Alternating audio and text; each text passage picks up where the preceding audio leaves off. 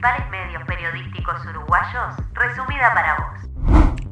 Esto es lo que está ocurriendo hoy lunes 30 de agosto.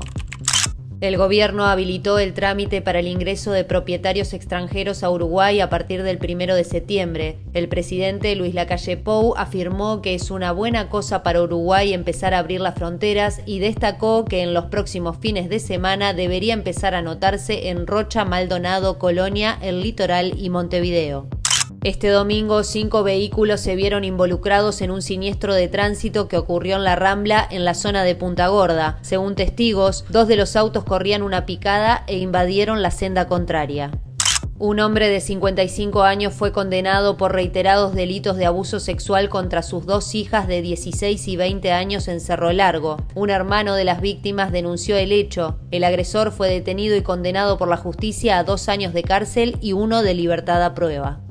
Suárez y Coates quedaron al margen por lesión de los partidos ante Perú, Bolivia y Ecuador, y Cavani por decisión de la AUF. Por este motivo fueron convocados a último momento para la triple fecha de eliminatorias Álvarez Martínez, Cáceres y Martínez.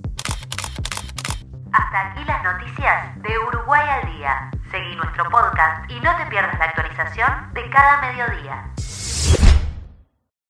Para este informe necesito información de Subrayado, Montevideo Portal y Telemundo.